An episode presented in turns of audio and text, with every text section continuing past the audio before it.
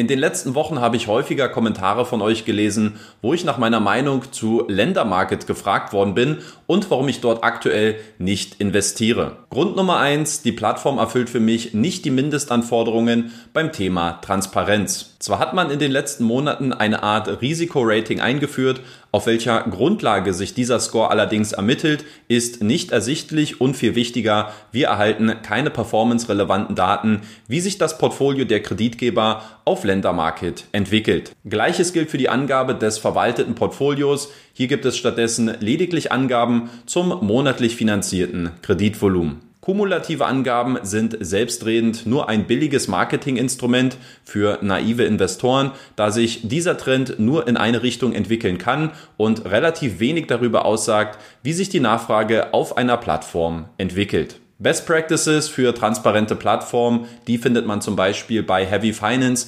Peerberry oder Estate Guru. Hierzu verlinke ich euch mein entsprechendes Video dazu, wo ich mal auf die wichtigsten Kriterien eingegangen bin. Grund Nummer zwei sind die erst vor kurzem neu eingeführten Pending Payments, wodurch Investoren jetzt die Möglichkeit haben, nicht verfügbare Gelder auf der Plattform zu reinvestieren. Im Gegensatz zu Mintos veröffentlicht Ländermarket hier ebenfalls keine genauen und transparenten Informationen, woher die Pending Payments kommen und wie hoch auch deren Anteil am Gesamtportfolio ist. Man argumentiert hier mit der dynamischen Natur, die es bei den Pending Payments gibt, was eine ziemlich schwache Alibi-Entschuldigung für den Mangel an Offenheit und Transparenz ist. Wenn wir über Pending Payments sprechen, dann müssen wir auch über den Grund Nummer drei sprechen, nämlich die Verlängerungsfristen, von denen insbesondere Credit Star regelmäßig Gebrauch macht. Hier können Kredite vereinzelt bis zu 240 Tage verlängert werden, was Anlegern somit eine deutlich geringere Liquidität ermöglicht,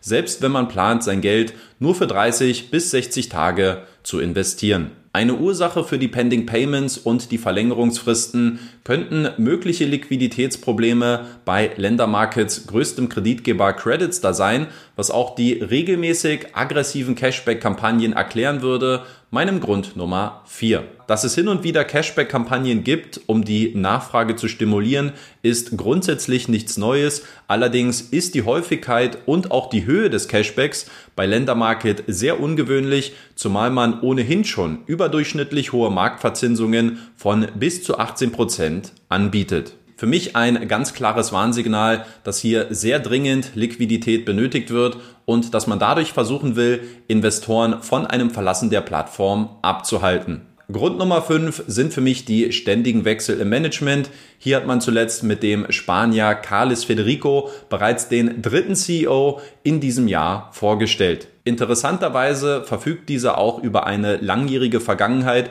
als Country Manager bei Credit Star, was somit auch den Versuch der Plattform, sich als ein unabhängiges Unternehmen von Credit Star zu positionieren, konterkariert. Natürlich könnte man jetzt auch noch weitere Punkte anführen, wie zum Beispiel die fehlenden Geschäftsberichte, das Thema Profitabilität oder auch die fehlende Regulierung. Für mich persönlich ist das aber bei den bereits genannten Punkten schon gar nicht mehr kriegsentscheidend, da aus meiner Sicht das Risikoprofil bei Ländermarket deutlich zu unausgewogen ist, um hier mein Geld zu investieren. Eine letzte Sache möchte ich ebenfalls noch ansprechen, nämlich dass Ländermarke zuletzt auch ein Ambassador-Programm gestartet hat, bei dem Blogger und YouTuber deutlich bessere Provisionen verdienen, wenn diese regelmäßig über die Plattform berichten. Persönlich hätte ich gerne den Dialog mit dem neuen Ländermarket-CEO gesucht, um über meine Kritikpunkte zu sprechen. Allerdings ist dieses Privileg vorerst nur den Markenbotschaftern von Ländermarket überlassen. Die Plattform kauft sich damit also nicht nur indirekt positive PR ein, man nutzt dieses Marketinginstrument jetzt auch noch als Argument, um dadurch den kritischen Dialog nach hinten zu stellen. Insofern würde ich euch empfehlen, darauf einfach mal in den nächsten Wochen ein bisschen zu achten, weil ich mir schon vorstellen kann, welche Inhalte ihr demnächst auf anderen Kanälen sehen werdet. Falls ihr Interesse an kritischen und unabhängigen Inhalten habt, dann abonniert gerne meinen Kanal und wenn ihr gerne Plattformen mit einem ausgewogenen Chancen-Risikoprofil finden wollt, dann schaut gerne auf meinem Blog rethink-peertopeer.de vorbei und lest euch dort meine Erfahrungsberichte zu den besten Plattformen in Europa durch. Das war's für diese Woche. Vielen lieben Dank fürs Zuschauen und bis zum nächsten Mal. Ciao.